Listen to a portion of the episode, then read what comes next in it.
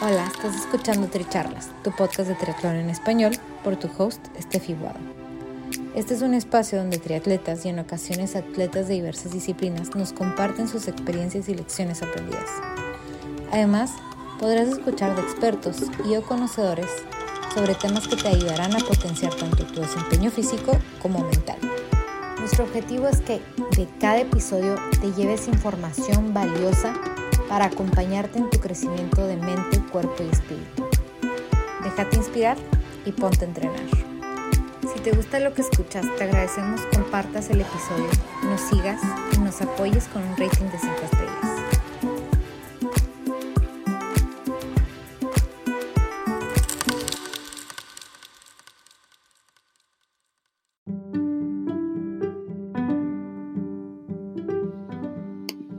Welcome to episode 30 of Tri Talks Healing Eating Disorders. I'm Steffi Guado, and our special guest is Tamara Steeds. Tamara shares her life journey and struggle with eating disorders, finding herself in a starving, binge purging cycle.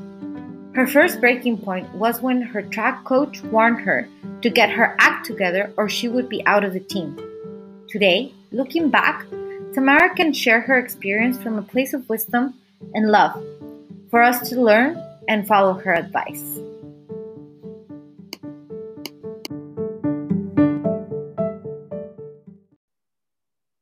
Hi, welcome to Tri Talks. I'm here with Tamara Steeds. Hi, Tamara. I'm very happy to have you here. Thanks for accepting the invitation. Hi, Steffi. Thank you for having me. I feel blessed to be on your show. Thank you. And could you please tell us a little bit more about yourself so um, everyone can can know who you are? Um, she lives in Houston. I'm currently in Milan. Um, I met her thanks to my mom because they met they met at the gym. so maybe you could share a little bit more about yourself. So yes, um, and your mom is amazing. She is an instructor at Lifetime, and I just absolutely love her. She's wonderful. Um, so I'm originally from. My name is Tamara Steets, and I'm originally from Seattle, Washington. Um, I moved to Texas in 2010 um, because I met my husband, and um, so I moved here and just live here with our dog Alba, and she is the love of my life. She's my daughter. I don't have any children. She's 125 pound Cane Corso, and she's my joy every single day. So. Okay, thank you for sharing. And I, I always have to ask this in every Tri Talk. Um, have you always been into sports, into fitness? Is that something you've always done, or how, how, what role does it play for in your life? Yes. So um, from early age, I've um, had a love for um, nutrition and fitness, just being healthy. And um, it started in when I was in high school and I was a teenager, and I actually um, didn't know anything. I didn't know anything about nutrition or being healthy. Uh, really, I just um, I loved exercise and I loved staying active but I would try out for all these different sports, volleyball and gymnastics, and I wasn't good at anything. Like I couldn't play any sports, wasn't good at anything. Um, but then I joined the track team and I found my love running. I absolutely love running to this day. Um, and strength training is something that I got involved in at an early age as well. Um, for a handful of reasons, I had to incorporate that along with my running. And I still am a firm believer um, that strength training is something we should all be doing, you know, quite frequently, actually. Personally, I like four days a week of, of strength training minimum and then adding your cardio in there. So now, well, also Tamara is a health coach. So she she incorporates the the the living lifestyle of of health and fitness i would say right? It's something that that you've been incorporating but also this comes also from from like your life journey right? That has also taught you how to go on that search for for a healthy lifestyle and and better decisions for you and helping others. Yes yes. So um, I had my own health issues early on um, in high school at this time when I was um, involved in, in track and whatnot. And so I'm not exactly sure it, um, how it started for me, but I have an idea of some things that definitely led up to it that were a problem. And one is um, I was adopted when I was three um, by a single woman who also adopted 18 other kids besides myself. So, um, growing up in a very large family, um, there's there's a lot of things, but one of the things in in, in results to health is uh, obviously food. And my adopted mother would wear, she would lock up all the food in the cabinets and she would wear the key around her neck. So we were only allowed to eat at meal times um, you know, essentially breakfast and, and, dinner, and no snacks or anything like that. Um, no dessert. I mean, the meals were, you know, whatever she would put together um, in a big pot. She used to call it, you know, goulash, where you're just kind of throwing a bunch of meat, potatoes, and whatever in there. And it was kind of almost like picture like a boarding house, all right? Everyone's lined up with their plates and they're going to the next. And then we had these long uh, tables, the kitchen tables, they would be uh, rectangle in length and pretty long and they would be, you know, two, like a, in a T, if you will. So all 18 could, you know, sit at the tables together and eat. The thing is, is um, when you're in a huge family like that, there's a couple things going on. One, everybody's in a hurry to get food quickly. You're competing with your siblings to get it before there's nothing left. Um, and a two is, you know, you're eating super fast so you can go and get more if there's anything, or you don't want your brother or sister taking your plate. So you're just gorging and you're eating fast. A horrible habit right off the bat eating fast and overeating and then worrying about where your next meal is. When is it? When are we going to get this again? Because we don't know whenever she's going to take that key off her neck and say it's time to eat. So I personally um, I know that I developed a lot, you know, a lot of bad habits early on and created some issues for myself. Um, not knowing it at the time, but I would, I had a, um, a few part-time jobs. I had picked berries, I babysat, I had a paper route early in the morning, every morning before school. I would go around with my bike. It was a couple mile route. And anyway, I, all the money I would make, I would go to the corner store and I would buy tons of candy, tons. I mean, as much as I could with whatever little money I had and stash it. So I had candy under my pillow. I would hide it in my drawers. I had to always hide it from, you know, my family. um, and so I would be gorging and I would be gorging on sugar, which we, you know, we, we just were never allowed that. So that was one thing.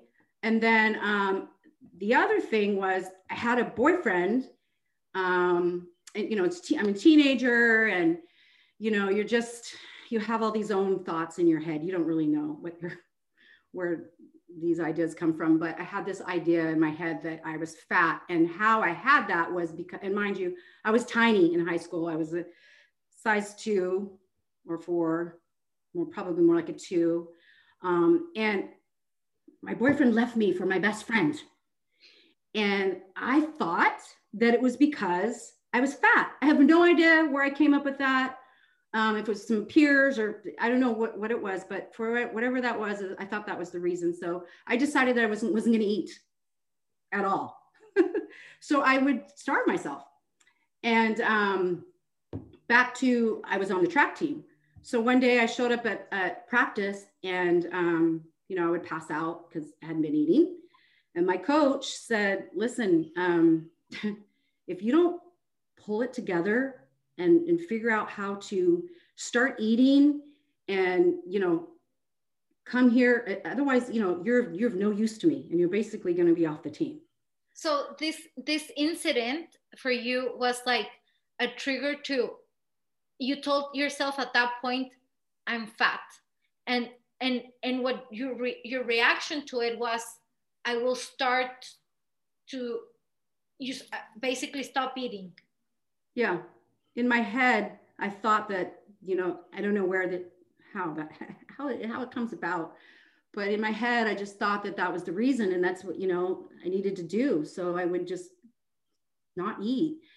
And um i would actually it was a combination of two things. I would either not eat or then when i would finally eat i would binge I would gorge and then i would make myself throw up um, you know there was a few things that i would do to to you know get rid of the food. And it's just looking back it's just terrifying but um, that that's some disease you know mental illness if you will that i had in my head thinking i was fat and that i, I should just you know it, it was quite awful. I would you know eat and then throw up and then get on the scale and then you know eat again and binge and then horrible things like i'm embarrassed to say but i used to take i could never you know, I had some peers that had similar issues, and I'm not saying who started what first, but I had friends who would like gag, put their finger down their throat throw up. That never ever worked for me. So I resulted to Ipecac syrup, which is,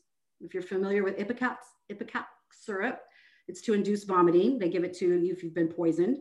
Horrible. And I would take that to, to throw up. And then, and then it, it was just a process that went on for a good portion of my sophomore freshman year, sophomore year, on and off, um, until that threat from my coach when he so said, "You struggled with this for about two years." And, and, I, and I, I think if if you saw it also with your peers, I think there's a point where you start to like see it a little bit normal. Yeah, I mean we're teenagers. I mean, you know, you have the bullying and all that stuff, you know, but there's a lot of problems with teenagers with vanity.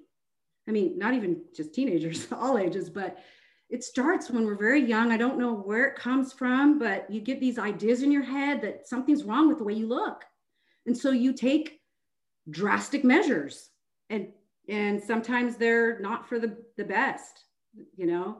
Um, the good news is um, if you figure out and you learn from it and you make a change, um, a lot of blessings can come out of that. So, you know, personally, I look back and go, oh my gosh. Well, right? Like, I'm glad in a weird way, I'm glad I went through this pain because maybe I can help someone else. Yeah. Because I've gone through this. You're doing today, sharing your story. And and and and and I guess my question is like if it weren't also for your coach and, and how things happen, because I, I mean, at that age, at your teens, you don't automatically like think, oh, I'm going to to to purge. Right. Um, someone else tells you, right, this is what I do, and then you're like, oh, I should try it too. Yeah.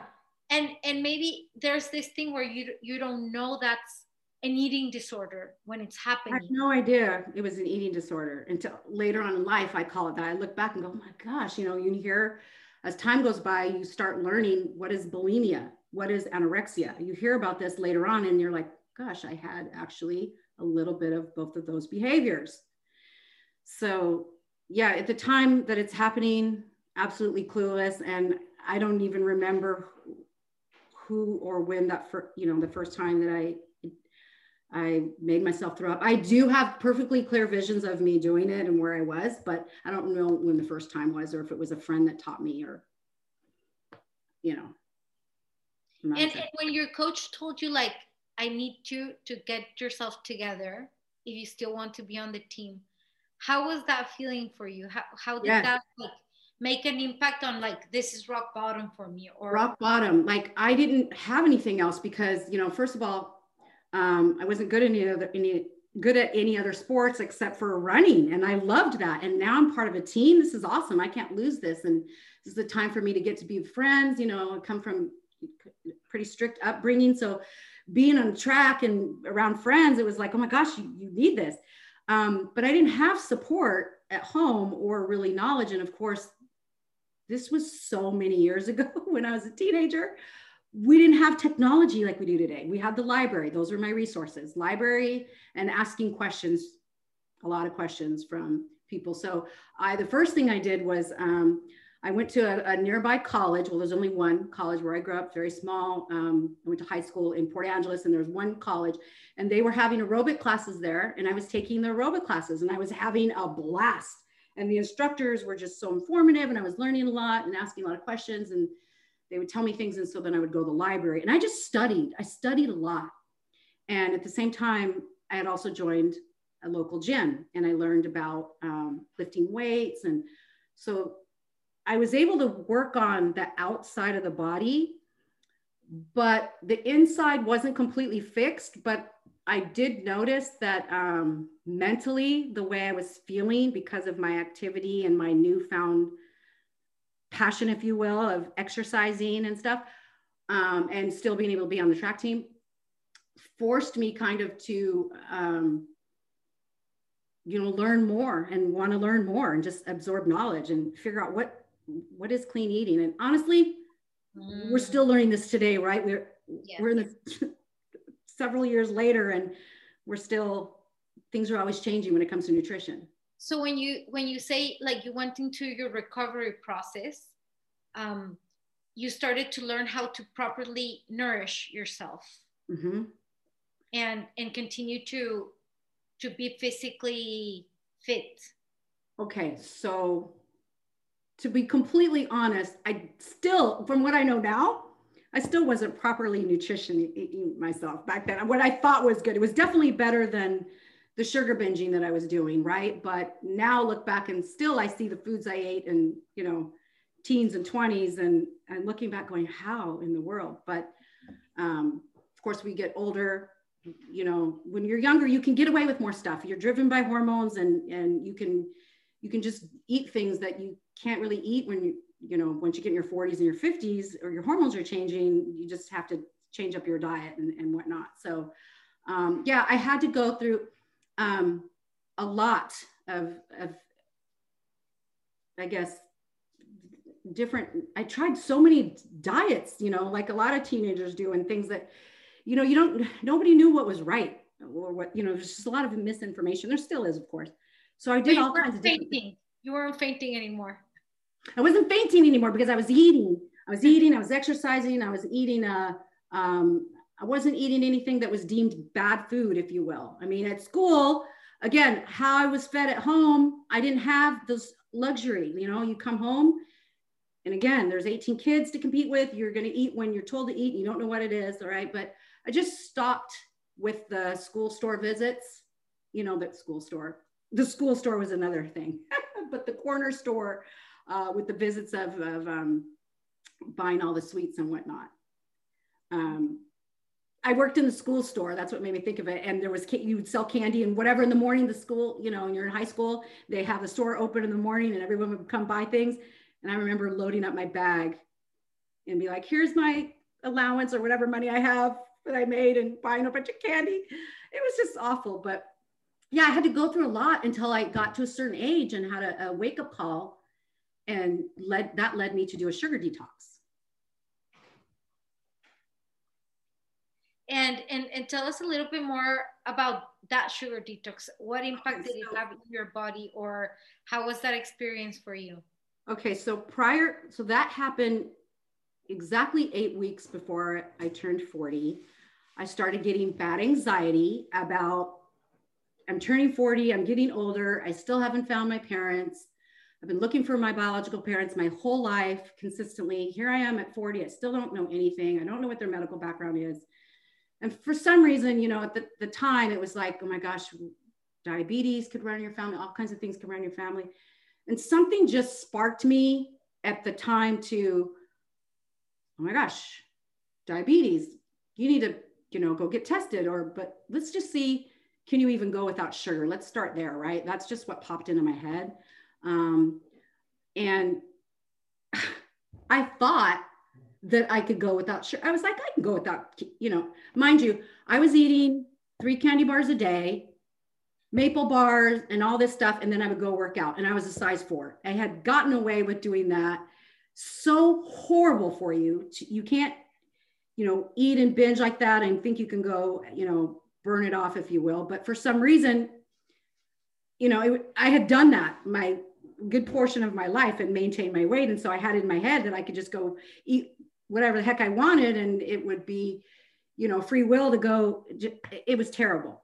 So anyway, um, I realized that I needed to make a change on the inside. I was so concerned, like, oh my gosh, diabetes and all these other things. And I need to get healthy. What's going on inside? And so I decided to do the sugar detox and I was going to do it for eight weeks. And I had bought some books, more books, and I was reading. Um, and one of the books changed my life, and it was just the raw food detox diet. I'll never forget it. And Natalie something, I'll think of it later, but she gets the credit because she, I learned so much in that book. So about digestion. So basically, sugar is such a horrible drug. So until you think, until you've gone, and I don't care if it's sugar or coffee, you know, caffeine, cigarettes, soda, alcohol, whatever that may be that you do daily, until you've gone at least 72 hours straight without whatever that is, that may be for me, sugar, um, with no symptoms. No, that means no snapping at anybody, no headaches, no, you know, crankiness, mood swing, any of that stuff for 72 hours straight. If you can do that and you haven't had any of those things, okay, you know what? You're probably not an addict. Most of the people I know could easily go a week or more without sugar and nothing would change. It would be, me. I thought that, oh yeah, this should be no problem. I barely made it through the second day, and I was already um, you know, starting to, to get weird symptoms, snappy, irritable. It's not even the second day over yet. Day three, I'm crying, okay, because um, I'm trying to have all these recipes together and things to do already made so that I would eat this versus that, right? Things weren't going my way. Anyway, um, so crying. By the fourth day or fifth day, I am not kidding. I was in the corner, hunched over, like kind of like you'd see in a movie where there someone is on drugs and they're de- putting them in a detox and they're going through the phases and they're shaking and they're sweating and they're you've seen it, right? Yes, ma'am. That actually happened to me from detoxing from sugar. I was so polluted and so addicted. I had so much sugar in my body. And, you know, because sugar is a harmful chemical and toxin, if you will, wow. when you're detoxing, when you're getting rid of the poisons, you're you're going to feel all the effects of that, right? And depending on how polluted you were the, to begin with, the worse it would be. So maybe person who eats a candy bar here and there goes without sugar, they probably won't get these type of withdrawals. I had these withdrawals because I had so much sugar in my body for so many years combining. And it's what we do over time that creates a problem. It's not short term, you did this for a month or two. It's what you've done consistently for the lifetime of your life is when it has the effect. All the more reason it was so important for me to, to do that. But I had put eight weeks in my head. The goal at the time was I don't want to go, go without sugar ever again. I'm not doing that. That's insane. I don't even want, I just want to eat sugar like a normal person. This is what I used to tell myself. Friends, normal people in my head, they're eating, you know, some candy bar here and there, you know, once in a while, not a big deal. They could take it or leave it. Where I was gorging on three candy bars a day, I tell you, it was my Twix fix. I had a Twix, I had a Diet Coke, which is another horrible problem, uh, Reese's peanut butter cup, and a Snickers bar. Okay. Those are my three candy bars every single day. And I would add maple bars, maple donuts, and fig Newtons, the whole, they come with two trays. And I would eat the whole, I would eat like this, like regularly. The rest of my diet that wasn't sugar was super clean, crazy. But I had my sweet tooth over the top and I paid for it dearly. So after eight weeks, um, boy, can I just tell you, you feel amazing. Your skin, I mean, I need to do another one but I won't say that I'm not an addict anymore. Once an addict, always an addict, they say, but I have my sugar under control now because I've learned because I did the detox. Once you've done it once and you've gone through it, you learn and you kind of teach yourself, and your body also will reset. And when you've gone without something for a long period of time, you don't want as much. So remember, I had said my goal is to just learn how to eat it like a normal person. So instead of eating three candy bars a day, maybe I'll do one candy bar, you know, even every other day in my head at the time was, wow, that's that's huge. That's a big cutback, right? Then maybe only once a week. Maybe I can get down. And the less sugar I was putting in my body, the less I would crave it. And then when you introduce it again, of course, you want more. So it was just kind of like this constant battle. But um, I had to go through it. And um, it, it wasn't pretty for me. I'm not trying to scare anybody into not doing it because, but I highly recommend. Well, and, and, and, and in, in this, in this whole conversation, I, I would also like want to ask you, like, for example, on on on how you look at yourself and how you went through the process of okay i feel comfortable in my skin now. Yeah. Um how did that how did that work for you? Like because there's like eating disorders have like a very big psychological thing to it. I mean it's it's all here. Mm-hmm. so all in your head. in, in your case you you didn't go with a doctor. You you went through it through yourself.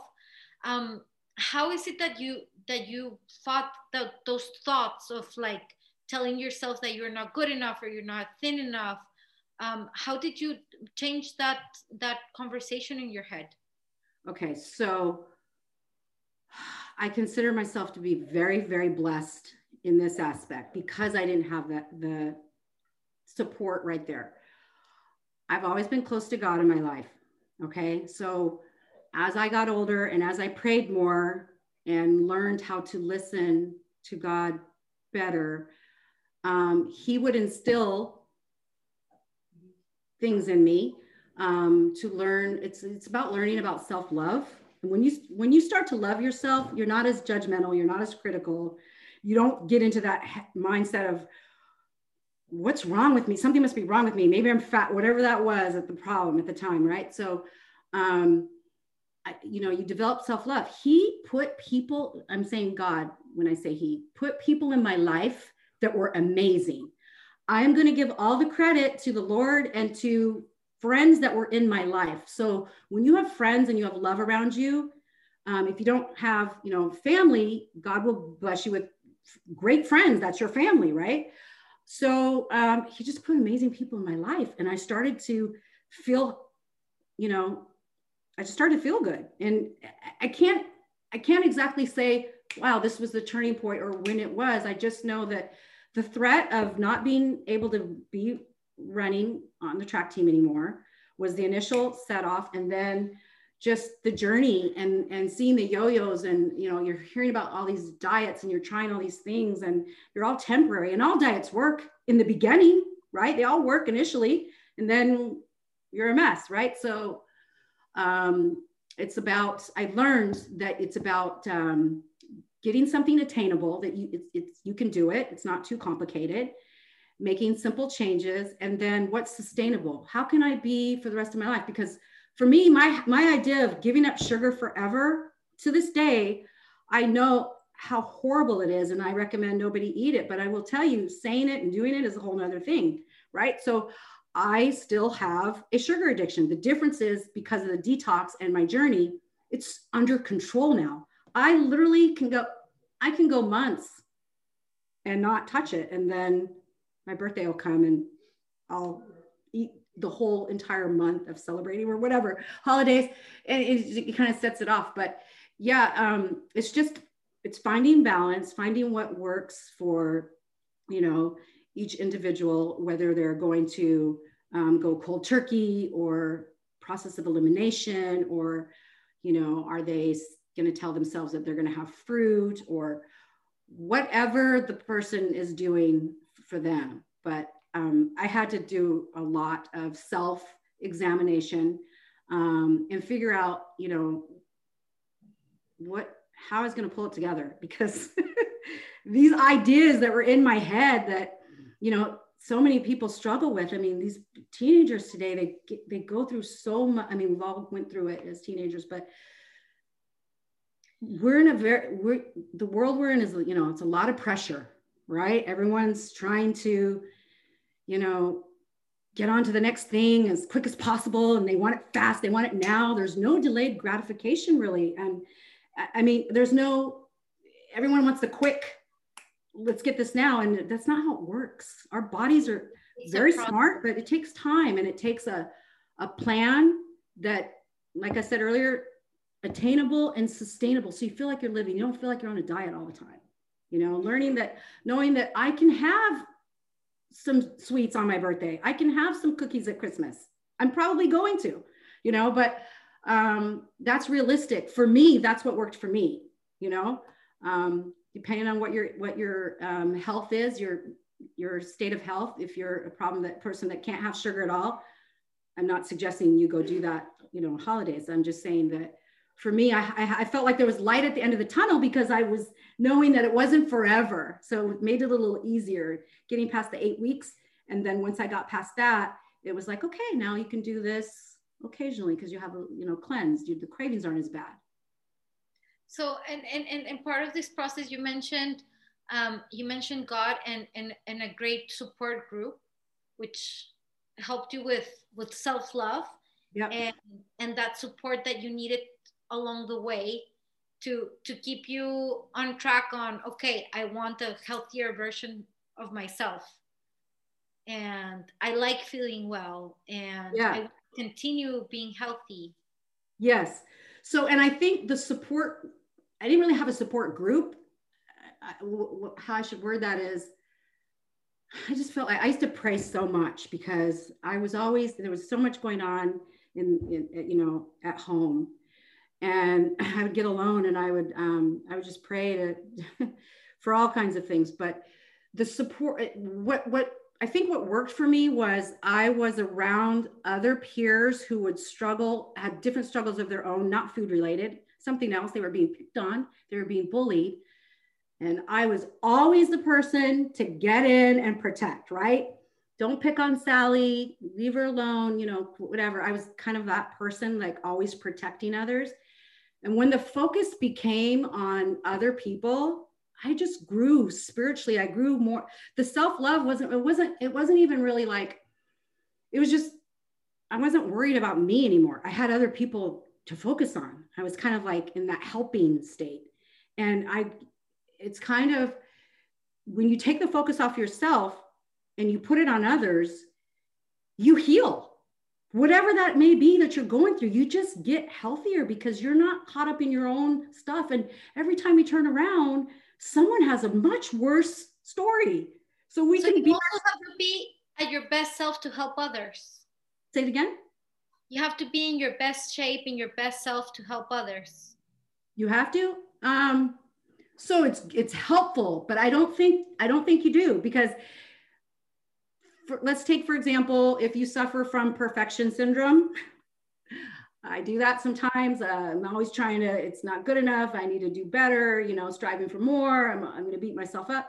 But I've learned that if you do that, if you think that you need to be already there. And like you just said, um, in a state of oh, I'm on top of the world to help others, no, you don't, because no, then you'll just get a healthy perspective, like just to to be in a sense of like I'll take care of myself and like not not worrying about eating eating or not eating or the weight or measuring right? That's more the idea that i had in mind oh yes yes yes i thought you were saying we, we can't help others unless we're already there sorry about that i used to think that i used to think that i would be paralyzed in fear because i'm like oh i'm not quite there yet and they're not going to listen to what i have to say or share because i'm not even there and it's like no it's not it's not that but um so yeah, you you um I lost train of thought. I'm sorry. What was your question? No, no, no. That's that's great, Tamara.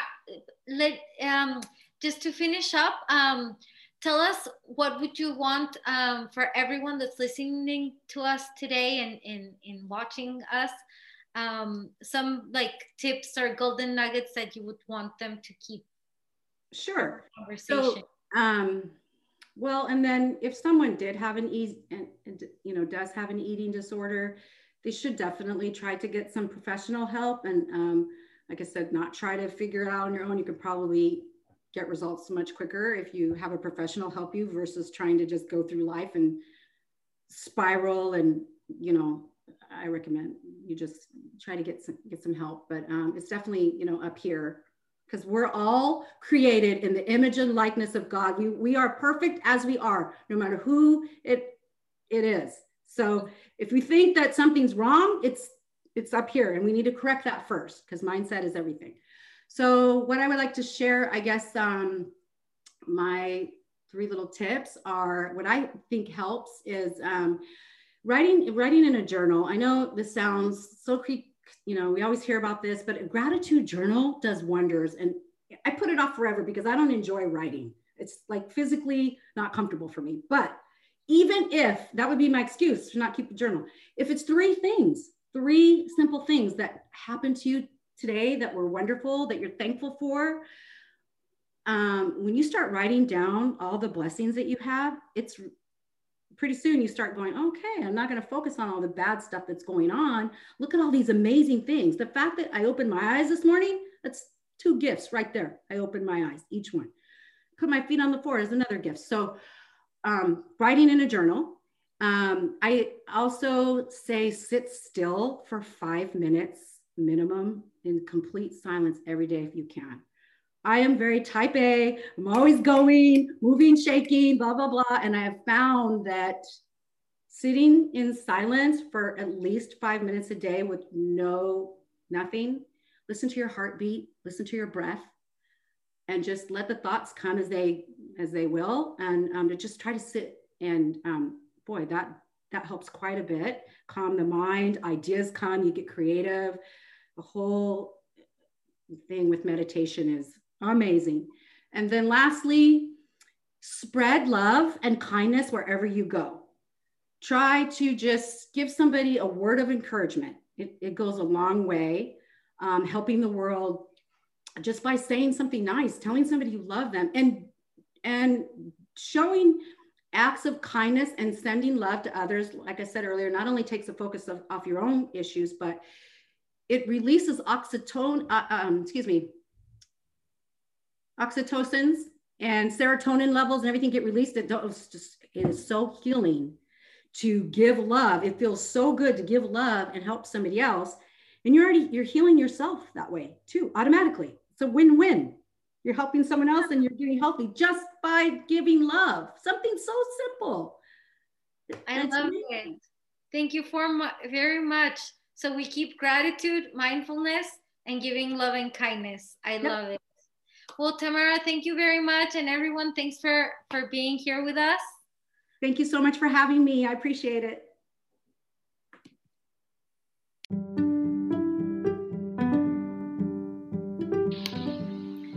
Thank you for becoming part of this community of athletes inspiring athletes. If you'd like to share your story or know someone who has an inspiring story to share, let me know.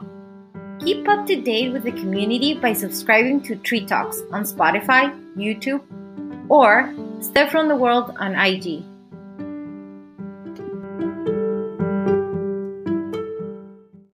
Gracias por ser parte de esta comunidad de atletas inspirando atletas. Este espacio es traído a ustedes en colaboración con Ojana Triathlon, donde atletas de todo tipo nos comparten sus experiencias y lecciones aprendidas a través del deporte los invito a suscribirse al podcast y ponerse en contacto conmigo a través de la página en Instagram de Tricharlas, donde me pueden dar sus comentarios, sugerencias, si conocen alguna persona que tiene una historia para compartir con nosotros. Y estamos en contacto.